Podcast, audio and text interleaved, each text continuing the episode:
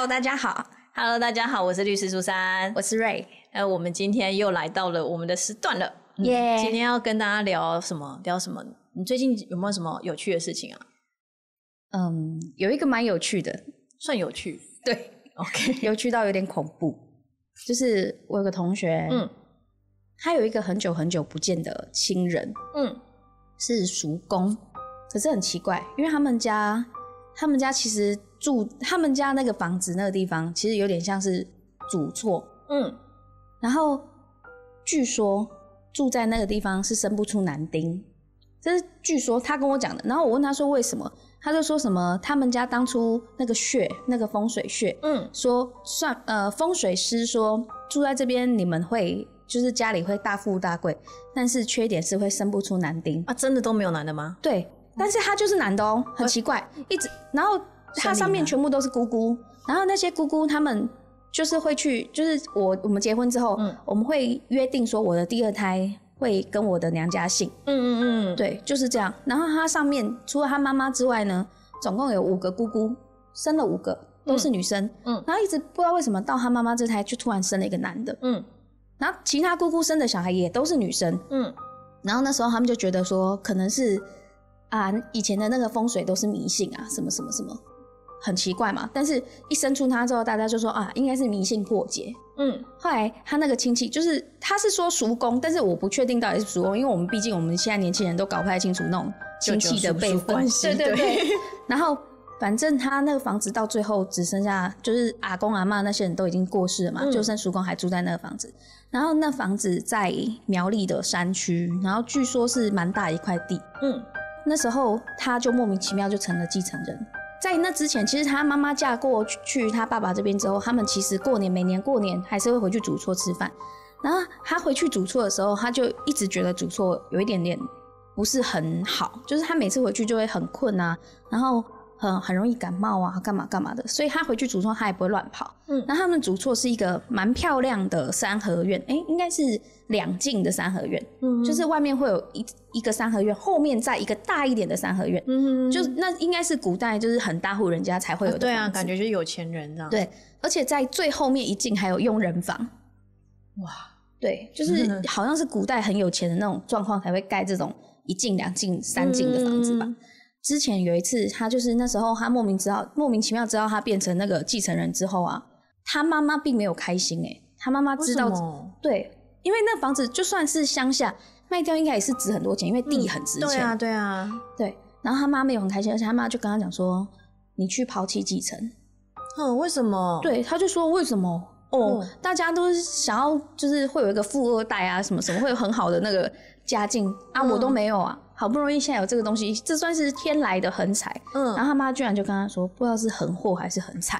嗯，然后他就想说什么啦？然后他妈妈就告诉他说，当初他们在那块地，然后人家说那边生不出男丁，所以生下你的时候，其实大家都很惊讶。嗯，然后他就心里想说，你们怎么那么迷信？嗯，对。然后他妈就说，不然这样好了，就是。那个就是出殡啊，什么什么东西，你回去帮忙，然后你顺便在主厝住个几天，然后你回来再跟我讲说要不要抛弃继承。嗯，很奇怪，反正就中间过程就很奇怪。然后他从那天就是他确定主厝是他的时候，他就晚上就一直做梦，就很常做梦，然后他就会梦到说，就是哦，像是有一天晚上他睡觉睡到一半，他就梦到有一个女生站在他床前看着他。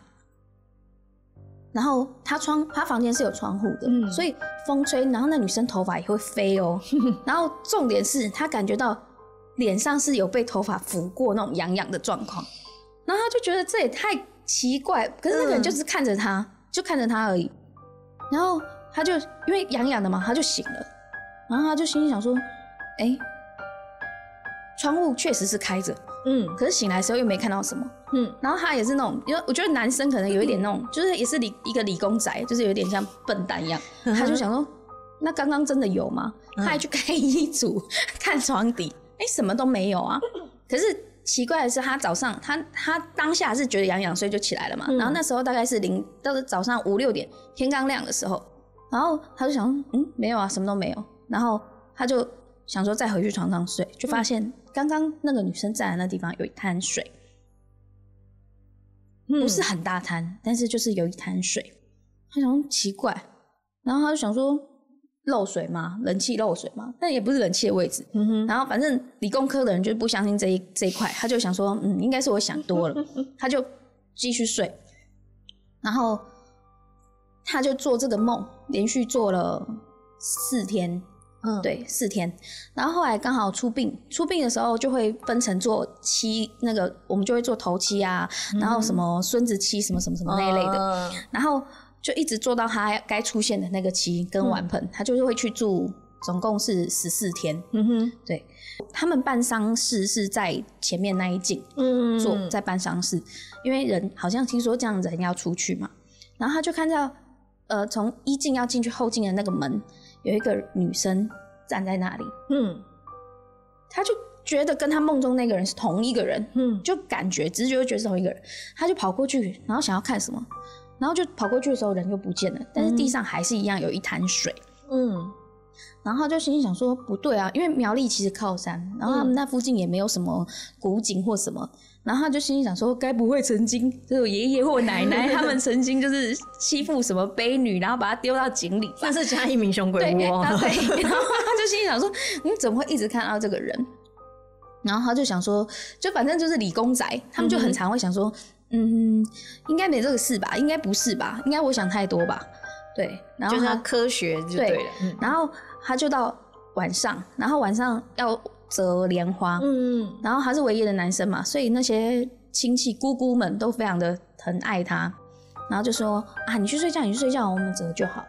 然后他就真的很白目的跑去睡觉，然后他一开门进去啊，就看到有一个人已经睡在床上，他就想说会不会是他其中一个姑姑，嗯，然后他就走过去，他就要拍他，就一拍就拍空，然后床上那个人就又不见。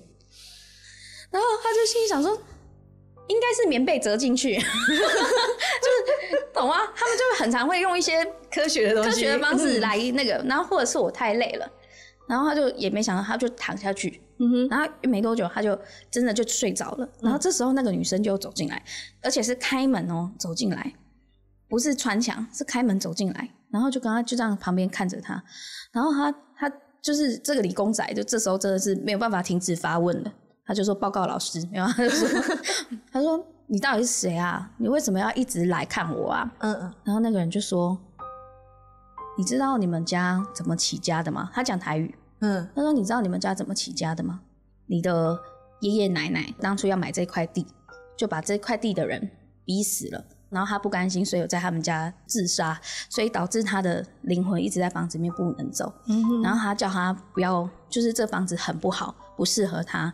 那他就说：“现在是警告你而已，如果你不听，发生什么事情，我没有办法给你保证。”然后他就醒了，醒哦，门是关好的，但是地上还是一样有一滩水。嗯，然后他就心里想说：“什么啦？到底真的假的？”然后可是阿公阿妈。现在连最后一个活着的济公都走了，没有人知道是真的假的。然后他就去问那种什么地方，就是那种地方总是有一些祈老，就是对，就问说：“哎，那个地方是不是原本有住人或什么的？”然后大家也都说没有啊，那一定是我前面看了鬼鬼片啊，听了太多鬼故事，所以我自己把它串在一起，根本没有这件事情。嗯好，然后后来他那天就就是他就在呃已经快到完盆，就是要整个法师要做完的时候，他晚上他就继续在折莲花。然后因为乡下我们都会把那个那叫什么离开的那个人用冰箱装起来，然后插电，然后那个人就会躺在你家吧，就他叔公，然后会有一个玻璃是可以让你瞻仰仪容的哦，真的哦，对，然后他就盖着布这样。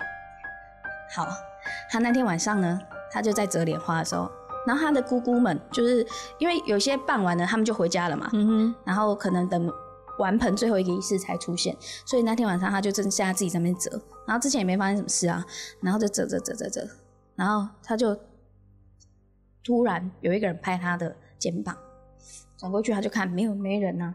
嗯。然后过了一下，又有一个人又拍又又又感觉到有人拍他肩膀。嗯。然后。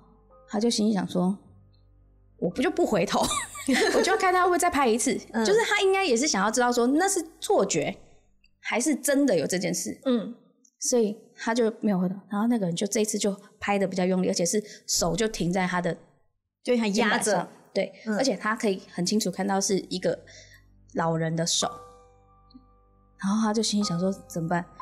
要回头还不回头？他是谁？叔公？然后没有，叔公等一下，叔公下一趴，然后他就转过头，就看到一个很老的老人，然后就是脸色很不好的看着他，然后他就说：“哎，就蒙利息。”然后那个人就笑了，然后但是就从那个眼睛开始流血，然后他就尖叫站起来，然后他就先站起来的时候，那个人就突然不见了，嗯，然后他就。想要往里面跑嘛，然后他就经过那个叔公的冰箱，这时候叔公盖在那个冰箱上面那个玻璃的布就飞掉了，嗯，然后他就要去捡来帮他盖上，那他帮他盖上的时候，当下他他说他肯定看到叔公眼睛是张开了，然后瞪着他，对。瞪着他，然后他就心里想说：“我刚林老师，然后就赶快把它盖好。”然后就心里想说：“他应该不会打开那冰箱出来吧？”还看着那冰箱那个锁是有一个扣子的，他们会有一个可以放锁的那个。然后他就心想说：“怎么办？我现在进去搭轿吗？”然后反正理工仔很奇怪，你没有办法想象他的。然后他就冲进去，然后就剩下一个好像留着帮忙的的师傅，然后他就跑去跟他师傅说。师傅，师傅，你真的假的？然后那师傅就说啊，然后就说你是真的，真的，真的有办法看到那种东西吗？还是你是假的？然后那个师傅就说，呃呃，我我师傅才看得到，我我是负责只是唱歌的，就唱在中间。然后就说怎么办？我刚刚就是发生这件事情。然后那个人就说，哎哎，不然我们一起念经好了。然后他就拿了一本东西给他，然后就两个一起念经。然后他念念念念到一半。那个师傅突然昏倒了，就突然砰一声，那师傅就他倒在地上，然后就好像是睡着那样，然后他就心想说：“干，现在演哪一出？然后我要打电话叫一一九，还是要先跑？”然后他就很害怕。然后这时候他是真的很明确的看到有六七个人从门口一直陆续走进来，包含刚刚那个很老的老太太，然后。然后他就他就就是真的是吓瘫在当当场，他是站都站不起来。然后他那个老太太就跟跟他讲说：“哎，当初发生的事情，我知道你也不懂，然后你也不懂，然后呃，我们没有要把这件事情算在你头上，就是都是讲台语。然后他就说，可是你问的那些人，他们也不知道发生什么事。你然后他就说，我们只希望这房子。”拆掉，然后让我们可以就是灵魂得到救赎，应该是说他们可能骨尸体或什么可能在房子底下或什么吧。他说：“我只希望你们把房子拆掉，让我们得到救赎。”他说：“说你们这样忘了好几代也够了吧？”对，然后然后他就说：“呵呵呵，好好，不问题，不问题。”然后他就突然惊醒，就是。刚刚的事情好像没有发生，好像是这种梦中梦的感觉，他就突然惊醒。但是这时候那个那个师傅还躺在那里睡觉，之前就瞬间不见，然后他就突然这样坐起来，然后他就心想：刚刚到底是做梦，还是我一手醒着？可是我怎么会在这里？然后他就拍拍那个人，然后那个人就醒过来哦。然后那个人还他跟他讲说：你刚刚有没有看到？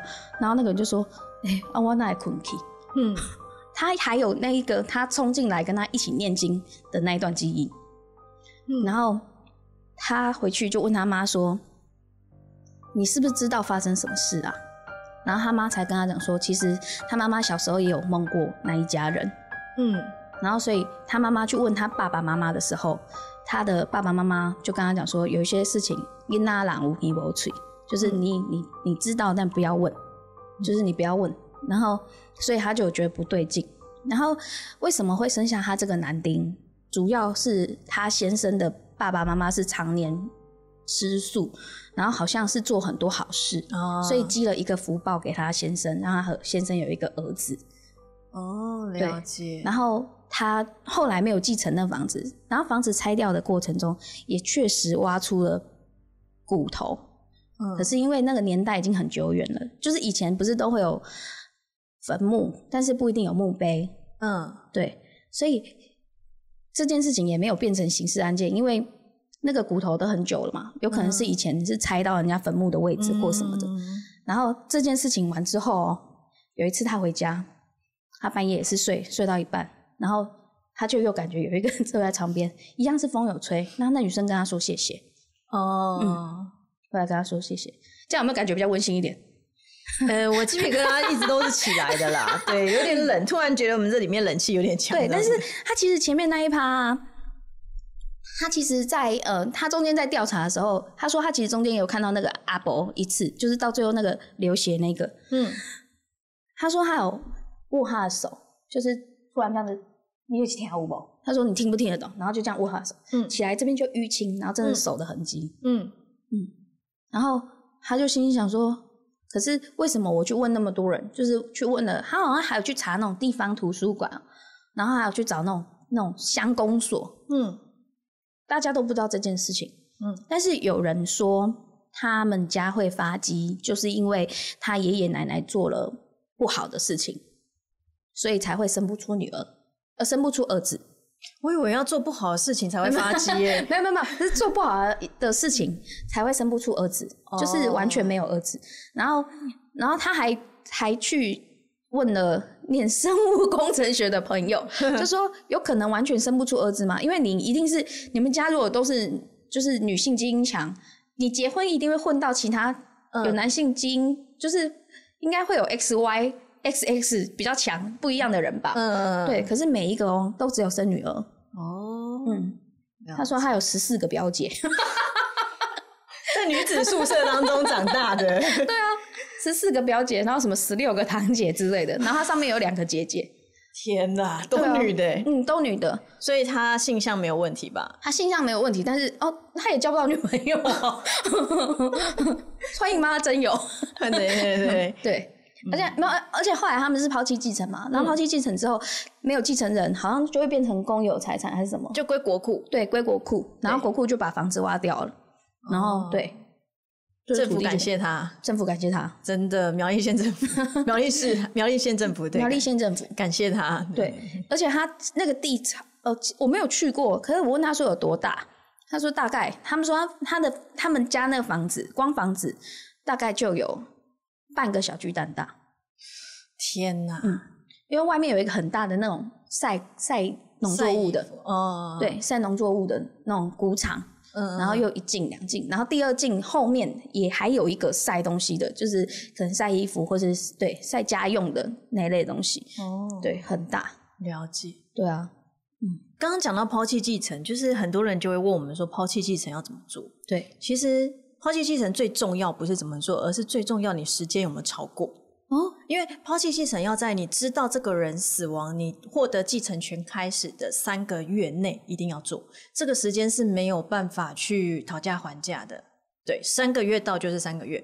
那通常会比较有问题的是，你什么时候知道你成为继承人？嗯，对，因为有些人他可能是住在。别的国家，我们不要说现实啊，国家好了，就像现在疫情的状况，可能或许我的谁他在国外过世了，可是我因为没办法去国外或者什么，我都不知道。嗯，可能我某一天突然知道了，那其实是从你知道你成为继承人那一天开始算三个月，只是说法院这边可能就会要求你要举证，你要去证明说你是这个时候知道的，因为不然人死了你怎么会都不知道呢？什么的。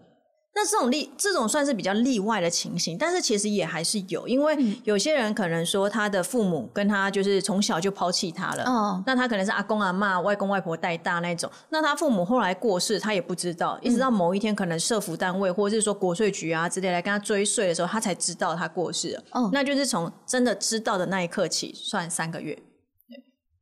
那因为其实很多人会说啊，那我差一天这样可以吗？不行啊，三个月期满就是期满了。你在三个月又一天才去做抛弃继承，法律就还是会驳你，就法院就会驳掉。嗯，可是，嗯，就像你刚刚讲的，有些是爸爸妈妈已经外面过世很久，然后等到你被追税的时候，你才知道这件事情。嗯嗯。那，呃，例如说，好，已经过世三年，那你到今天才知道，就从你今天开始算了，你没有任何的证据可以证明你今天才知道呢？就是你收到通知啊，你就拿那个通知啊。你可以说，就是这一段时间你跟你的家人从来都跟你这个爸爸妈妈从来没有联系过，甚至是说，可能你是叔叔、姑姑、外公外婆带你长大，他们也都知道你跟你原生的父母的关系是怎么样，他们就可以来做证人啊。对，所以通常我们就会说，这种情况是真的比较少数跟例外。那这个有时候麻烦就是麻烦在你要怎么去证明你知道的那个时期。对，那而且抛弃继承，它其实就会讲到我们继承的顺位。嗯，因为继承其实法律是有规定它一个顺位的。那一般人都会认为是子女，但是其实我们的法条不是规定子女，它是规定直系血亲卑亲属。所以往下的就叫卑嘛，往上的叫尊嘛。哦，所以第一个继承顺位的人其实是直系血亲卑亲属，只是卑亲属通常就一定是子女啦。嗯，除非啦，子女全部都过世了。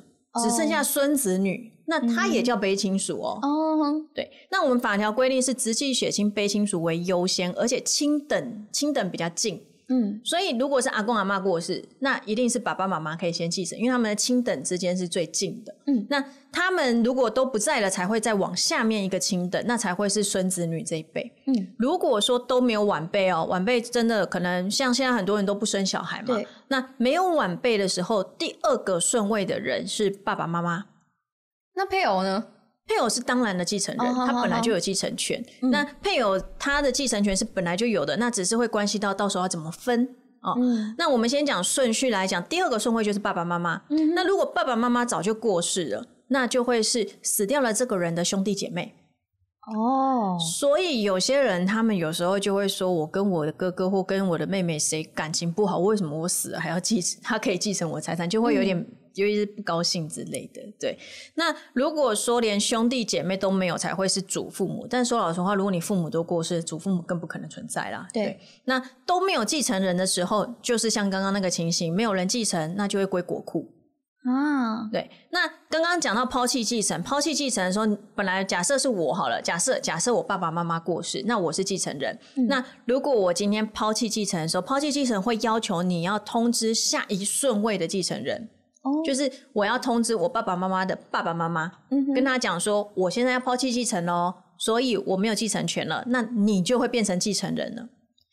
他那个法条规定就是，我们先看第一顺位在不在，第一顺位在就一定是第一顺位，第一顺位不在才会是第二顺位。所以当我要做抛弃继承的时候，我就要去通知我下一个顺位的人，跟他讲说：“哎，你要成为继承人喽，哦，那你要自己决定一下你要不要抛弃或是什么的。”所以当我通知他的时候，他收到通知的时候，那个时候他知道他成为继承人了，再来起算他的三个月没有错哦。对，那除了第二顺位，该不会还有第三？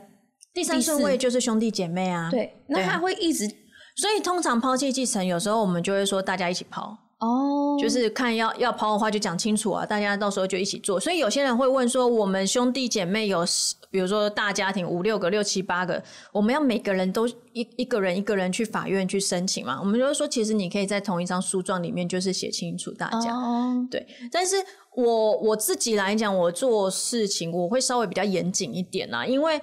我们刚刚讲第一顺位先优先嘛，他没有才会有第二顺位。可是如果你在一张书状里面，你把一二三四的人全部一起做抛弃，理论上是有一点问题的，因为你一还没有抛弃完的时候，怎么会有二三四顺位的人变成继承人呢？哦，对对，那。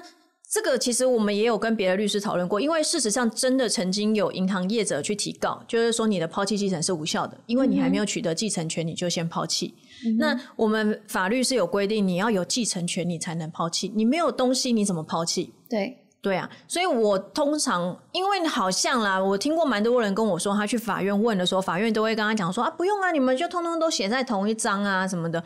我自己来讲，我会觉得。我会比较龟毛，比较严谨一点。我还是会觉得应该要照那个顺序，嗯哼，对，因为你没有的东西，你要怎么抛？所以很多人会说什么，我以后不要继承他的财产。嗯，我说哦，好啊，你讲啊，但法律上不承认啊，因为你又没有，对你还没有取得继承权，你不能抛弃。嗯哼，对。那我想请问，有些比如说他的呃负债，如果都是负债，抛弃继承很正常嘛？嗯。可是如果他本身就已经是他有负债。然后，但是他也有钱，嗯，那可以只继承现金的部分吗？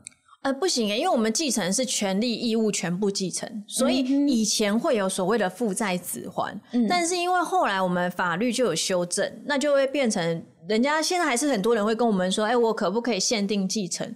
但是其实说老实话，我们法律现在就已经修正成全部的就是限定责任主义，所以就是原则上这个人遗下来的财产遗产，先去还他的负债那一些，嗯那包含还有可能就是丧葬费用啊、遗产税这些，通通都从里面做支付。嗯，那没有的话，那当就就没了嘛。那如果有了以后，才是接下来的继承。那如果说不够嘞？就是不够还这个负债啊，那可是我们刚刚讲，就是以他的遗产为主嘛，嗯，所以不够还，那你也不用还了。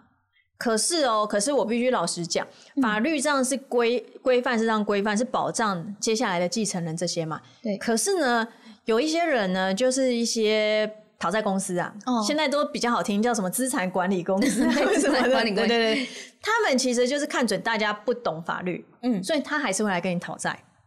哦，可是法律已经规定嘛，就是你死亡的那个人留下多少财产，就是用他的财产还嘛。嗯，所以通常照理来讲，他没有财产，你就不用还了。嗯，可是炒菜公司就资产管理公司，他还是会尝试着要跟你追讨。嗯，那你还了，那因为在法律上我们会认为这算是一种自然债务了，因为其实确实就是有这个债存在，只是我们法律特别去保护你们，让你们不用还。但是如果你自愿去还的话，那他还是有权利收啊，因为本来你就有欠他钱嘛。嗯，对，所以有时候资产管理公司会抱持这种心态，他就是寄那种通知信给你啊，或者什么要求你还款啊什么的。那有些人不懂，他就还是会还。那对资产管理公司来讲，他就是赚到，就对多讨到了一些了。嗯哼。所以有时候其实人家来问我们，我们就会问他说：“哎，你有没有当这个债务的保证人？就保人没有？那这个债务全纯粹就是那个过世的那个人的债务吗？”他说：“对。”那我们就说，那其实你不用太担心啊，这你不用还。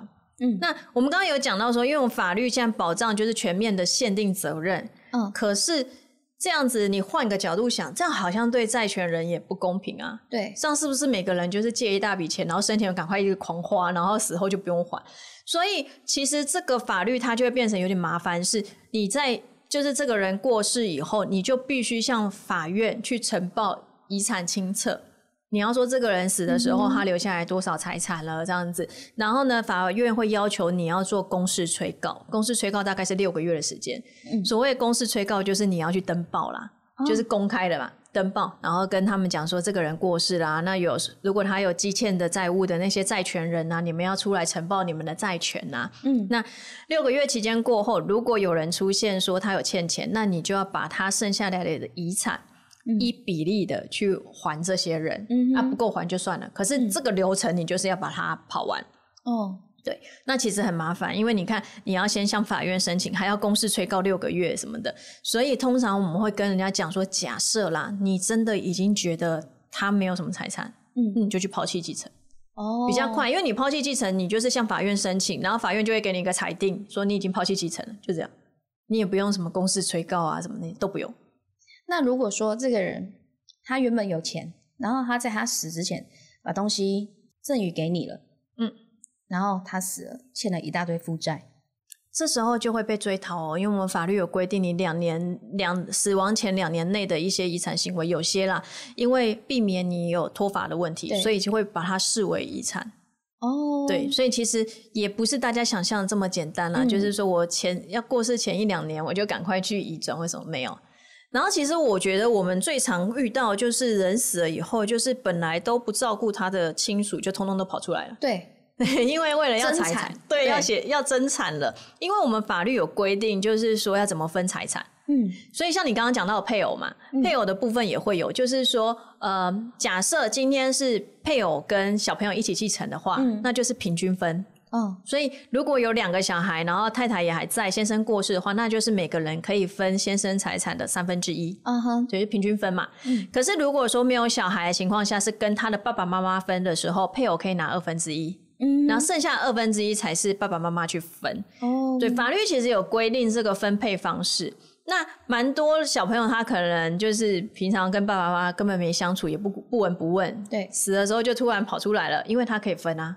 嗯，除非除非他有丧失继承权，可是丧失继承权通常要么就是你要有企图或是想要杀害这个呃，就是死掉那个人，你曾经有想要杀害他，或是你想要杀害其他的继承人，因为你杀了其他继承人，你可能就可以拿多嘛。对，然后或者是你曾经有伪造、变造、篡改、毁损遗嘱，嗯哼，对。那还有一个就是要有重大的就是侮辱、虐待情事，对。然后而且要经过那个人说，我未来不要让你继承我的财产。所以是需要法律裁定，还是在遗嘱上面写就可以了？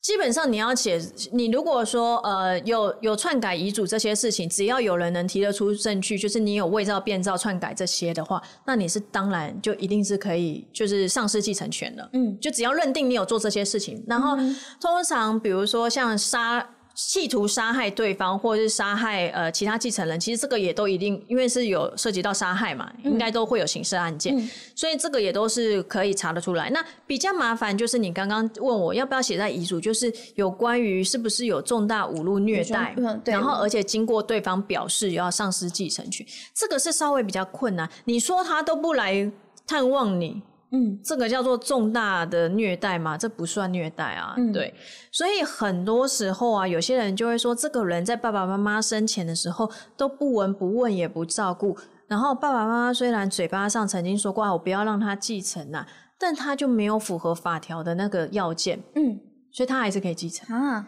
而且就算写遗嘱啊，我们今天如果写遗嘱说全部都给某一个人好了，可是因为法律还有规定一个东西叫特留份。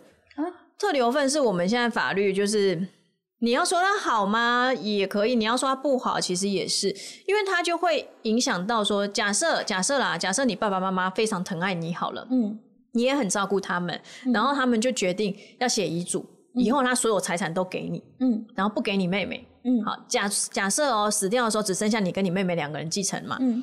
照理来讲，你们是各二分之一嘛？嗯。可是因为遗嘱写说全部要给你了，嗯。特留份规定，特留份就是应继份的二分之一，也就是说，他本来可以拿二分之一嘛，这是他应该可以拿到的。对。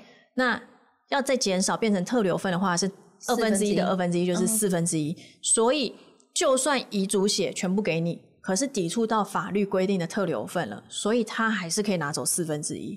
哦，所以你就算他们遗嘱写说要全部给你，嗯，你还是要分那个四分之一给他。哦，所以为什么我说有好有坏？有好有坏的原因是因为其实我们会觉得说你这样是有抵触到那个人的意愿啊，因为或许他就是这个人从来都不照顾他，他就是不想给他，嗯，所以他就会希望说要给别人。可是你现在因为法律的介入去影响到这个人生前的决定，对对，这是他不好的地方。可是好的地方还有一个地方是说。因为其实呃，传统上重男轻女，嗯，以前老人家都会说女儿没有继承权，你嫁出去了什么，其实这都是抵触法律的，嗯，所以如果我们把特留份把它完全废掉的话，有可能在中南部啦，还是会有一些情况，就是女儿一毛钱都拿不到哦。可是可能在生前的时候照顾他们的也都是女儿，对对。所以就是法律来讲，其实特留份这个问题一直都有在讨论，说要不要把它废掉，蛮争议的。对，因为你会觉得说这样子好像抵触到我们的一些财产安排跟规划，可是事实上，他另外一个角度想，也是为了要保护可能在中南部稍微比较弱势的一些。对，但是因为像现在，嗯，中南部其实很常出现那种专门去找独居老人，嗯的中年妇女。假结婚吗？对他不是假结婚，他就会说，他就会说他是在照顾他。嗯，然后结果后来那老人走了之后，才发现他把所有的遗产都留给了那个中年妇女，蛮多的哦。就是，可是如果有抵触到，就是我刚刚讲到偷留份的话，还是不行哦。所以他也不能全部拿走，他不行，他必还是必须分一些给他的子女。对。除非他遗嘱有特别写说全部给他，不然说老实话，他也没有资格去拿任何东西。因为如果他们没有结婚的话，对，那如果说遗嘱有写的话，反正只要抵触到特留份的部分，我们就是要把它扣出来就对了。哦，啊，这是可以强制执行扣掉的吗？还是这是法律的规定就是这样子啊？所以就是如果说像我刚刚讲的，照顾老人那些妇女，然后她不把该拿的特留份。拿给你，你可以告他。诶，应该是说，首先他也没办法拿到那些财产，因为如果人死了以后，你要去提领他的东西，基本上你要所有继承人的章哦，对你如果去银行，银行都会要求你所有继承人要要来盖章，要要出具一个证明。嗯哼，对你单独一两个继承人去，他们是不会肯的，因为银行也怕事，所以他一定都会要求你们全部要出，就是要盖章。那如果他在这之前就已经先把现金的部分都拿走骗走吧？嗯，应该算拿走要骗走。基本上你要能证明他有骗的问题啊，因为只要人还没有过世之前，他要怎么处分他的财产是他的自由意志。嗯，可是的确也有一些人会说什么，我帮你保管这个什么东西，然后就去领什么。可是通常啦，这个时候你就变成又回到举证的问题，你要能去证明说他可能有有盗领。哦，最直接有一种可能就是老人家其实根本就已经，比如说失智，嗯，或是植物人了，或糖尿病躺在床上已经意识状况不清楚，那你还去领他的东西，然后那这个时候就会有问题，因为你要怎么能够去证明是老人家请你去帮他领的嘞？嗯，那如果说你没有办法去证明这些。就是他有让你代理他的权利的一些证据的话，那你可能的确就会有是不是盗领的问题，就是窃占啊、窃盗啊，或者是说侵占啊这样子。嗯，对。那窃盗跟侵占是算是民事还是？它是刑事的哦。对。那因为人死的那一刻起就发生了继承关系了。嗯，对。所以通常那个时候开始，你要去办很多东西。其实，嗯，你要去，首先你一定会需要去申报遗产了。嗯，那。还会去需要做除户，嗯，对，如果你还有土地、房屋什么的，你还到时候还要去地震局跑一趟什么的。其实很多人就是家里人，如果有人过世，他们都会干脆找一个代书，请代书帮他处理。对，因为跑这些地方很麻烦，然后你还要什么印鉴章啊、印鉴证明啊，什么有的没有的。那一般人现在都在上班，没有空。那如果像我们刚刚讲的那个，就是照顾老人的那一位女子，嗯。他们没有婚姻关系，嗯，但是他有写遗嘱上面说要给他，嗯，这样子是可以的，啊是可以的，对，基本上只要是一个合法的遗嘱，那他上面写说他财产要怎么安排规划，那我们原则上是尊重那个遗嘱，只是遗嘱就是不能抵触到特留份就是了，嗯哼，对。那我们蛮常看到就是那种老人家很天真，他就是遗嘱写清楚说什么我全部的遗产要给我某一个 孙子啊或什么的，可是。说老实话，如果孙子不是继承人，然后又加上其实还有别的继承人，那你就会侵害到人家特留份啊。嗯，对啊，那你就变成你侵害的部分还是会无效，就是会需要扣减啊。我们法律上叫做扣减啊，就是要还来啦。嗯哼，对啊，看你是要还土地的持份，还是你要直接换算成现金还之类的。原来是这样。嗯，那嗯，像刚刚讲的是有些是，其实如果找去 Google 一下。可以看得到有这些新闻，就是他们是有点像恶意诈骗，嗯哼，就是那些女子。但是有一些是他们是真的可能看护的关系，嗯嗯嗯，然后他想要把他的所有的遗产都留给这个看护，但家人不愿意，嗯，所以他们一直都没有很清楚的遗嘱，嗯，那这看护也是，就如果他真的有口头上说，或者是他在弥留的状况下。不行啊！你遗嘱就是要写成文字，一个书面的东西才叫做遗嘱啊。那我们遗嘱的形式也非常多种啊，那每一种都有不同的法律的要件呢。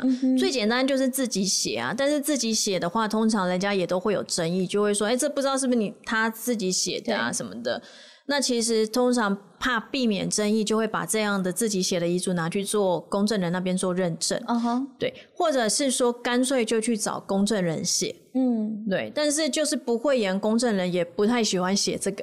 哦，真的，因为公证人他们的收费是有一个既定标准的，那也是法院颁布规定的一个计费标准，所以他们其实通常做公证遗嘱赚不了多少钱。哦，对，那赚不了多少钱就算了，而且通常会写遗嘱大部分啦。都是往后就是会有纷争，会打诉讼的啦。那如果打诉讼的话，就又要找这个公证遗嘱，找这个公证人来去证明这个公证遗嘱真的是出于这个死亡的人他的自由意志作的啊，什么什么的。那公证人就还要出席当证人，那证人有可能他这个一个下午或一个早上就没了。所以很不能多写几张，就是不能多做别的事情。对，所以很多公证人就是他们不太喜欢做公证遗嘱，因为一来赚的少，然后再来未来麻烦可能又多。嗯，对。那有些人会说要来找律师做遗嘱，我都会跟大家讲说不要那么傻，就是找律师做遗嘱是最花钱的，因为律师没有一个收费的标准，我们可以自己开价。所以其实说不定找个律师做一个遗嘱，你可以去公证人那边做好多份之类的。所以像之前张荣发就是长荣事件，他那时候过世的时候，他遗嘱不是有说他要把长荣行的部分全部都给他的儿子，嗯，忘记他名字了，张是那个现在弄新宇航空那个嘛？然后后来不是一开始说这个遗嘱无效，嗯。但是他后来新的官司，就最近的官司又说，那遗嘱是有效的。嗯哼，对。那既然现在遗嘱是有效的，所以他回来就等于他可以回来争取他的这一份，对吗？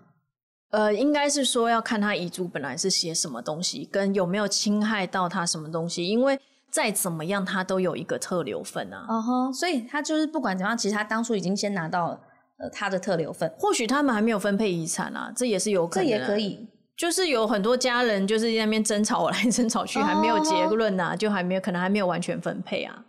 所以也不是说他走了之后，你们就要马上去分配遗产嘛，做剩余财产处分。基本上你们要怎么分配，法律不管你啊，只有国税局会要求你要在六个月内去做那个遗产申报啦。六个月内没有做，你可以申请展延，展延好像是三个月吧。只有这个就是公家机关的东西，你不能拖啦。你们私人之间要怎么样，其实没有人要管你们。